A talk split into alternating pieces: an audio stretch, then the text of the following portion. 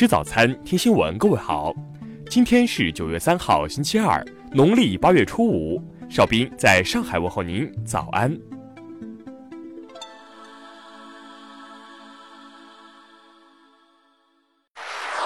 首先来关注头条消息。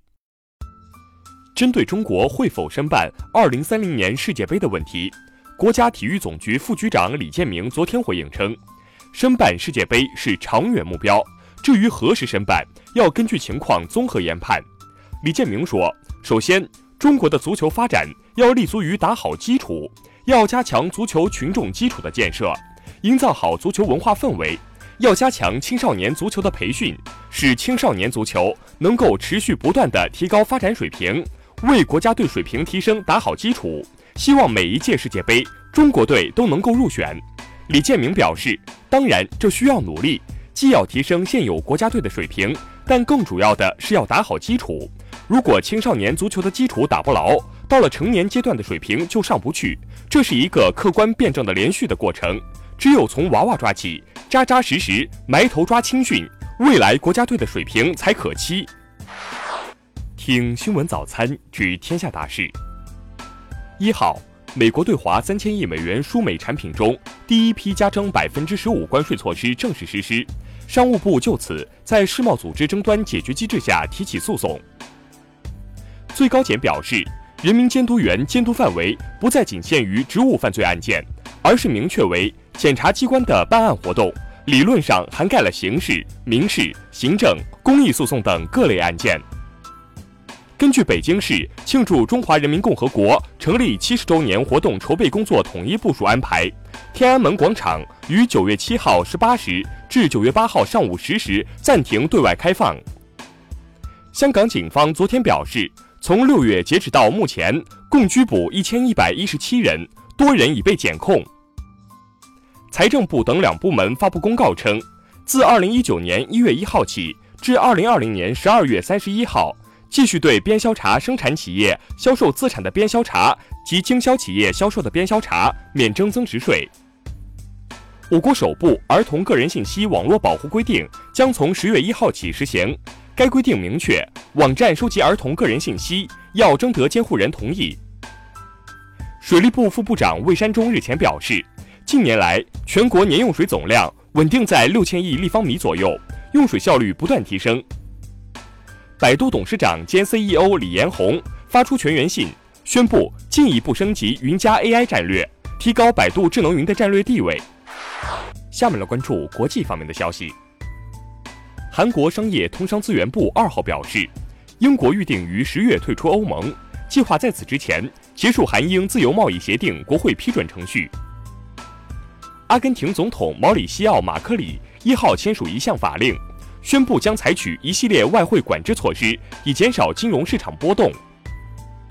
澳大利亚驻俄罗斯大使格雷厄姆·米汉表示，即使美国提出请求，澳大利亚也不会在本国领土上部署中程导弹。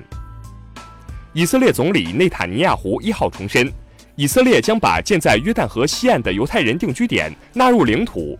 这一立场遭到巴勒斯坦方面强烈谴责。二号，英国保守党内。反对约翰逊的人士被警告说，若阻止硬脱欧，他们将被开除党籍，且会被禁止代表保守党参与下次选举。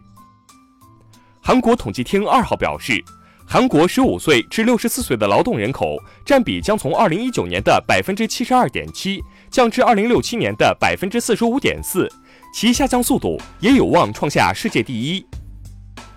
当地时间二号早上，美国加利福尼亚州圣克鲁斯岛海岸附近。一艘船只失火，目前已造成三十四人死亡。印度月船二号探测器携带的着陆器二号与轨道器成功分离，开始朝月球表面飞行，任务进入最后阶段。下面来关注社会民生方面的消息。杭州一小偷卢某入室盗窃，逃离时将手机落在现场，为和手机撇清关系，他主动向派出所报警，称手机丢了，目前其被刑事拘留。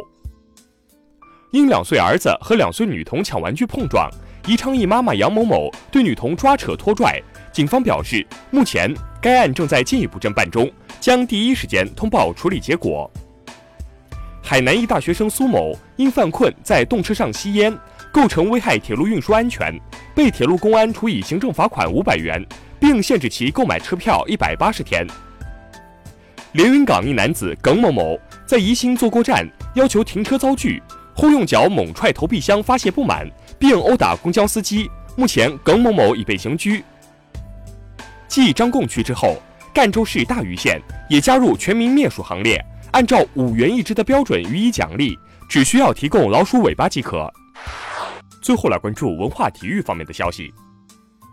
男篮世界杯昨晚继续进行，首轮获胜的中国队加时赛以七十六比七十九惜败波兰。CRC 中国汽车拉力锦标赛昨天收官，来自斯巴鲁中国魔力拉力车队的林德伟强势夺冠。昨天由李安执导。威尔史密斯主演的科幻动作电影《双子杀手》正式宣布，十月十八号在内地上映。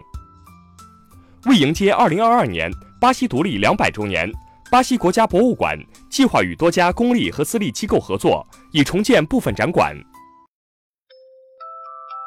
以上就是今天新闻早餐的全部内容，请微信搜索 xwzc 零二幺，也就是新闻早餐拼音首字母再加数字零二幺。